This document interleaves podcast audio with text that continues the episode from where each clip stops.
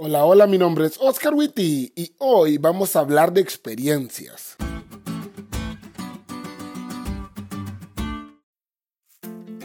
Cuando estaba en segundo de secundaria, de donde me dejaba el camión hasta donde vivíamos, habían unos 5 kilómetros de distancia. Entonces tenía una de dos opciones.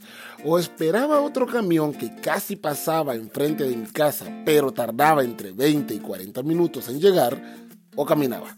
Pero como siempre he sido poco paciente, imagínate cuál escogí. Cada tarde al salir de la escuela caminaba 5 kilómetros hasta mi casa.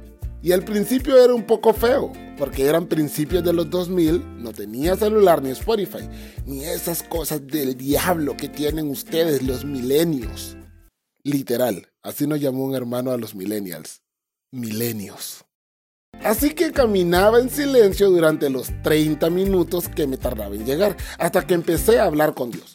Durante mi caminata comencé a contarle mi día y hasta le hacía preguntas. Y estaba seguro que me contestaba por medio de las aves, con el mesar de los árboles, los clapson de algunos carros, etc.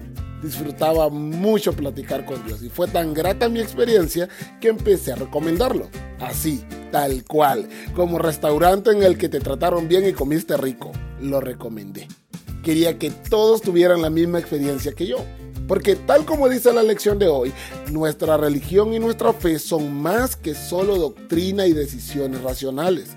Lo que experimentamos moldea significativamente nuestra visión de Dios e incluso nuestra comprensión de su palabra.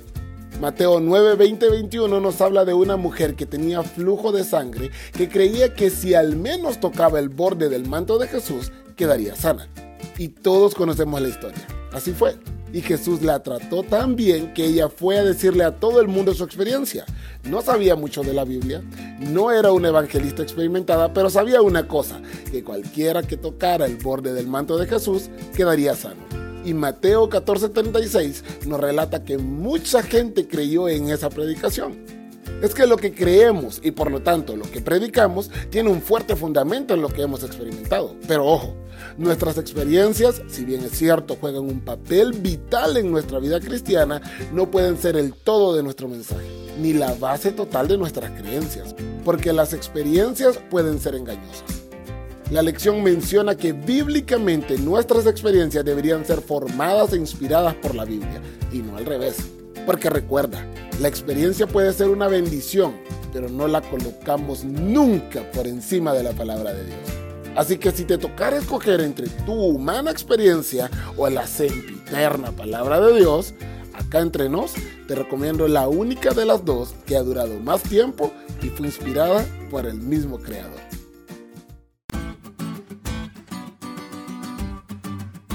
¿Te diste cuenta lo cool que estuvo la lección? No te olvides de leerla y compartir este podcast con todos tus amigos. Es todo por hoy, pero mañana tendremos otra oportunidad de estudiar juntos.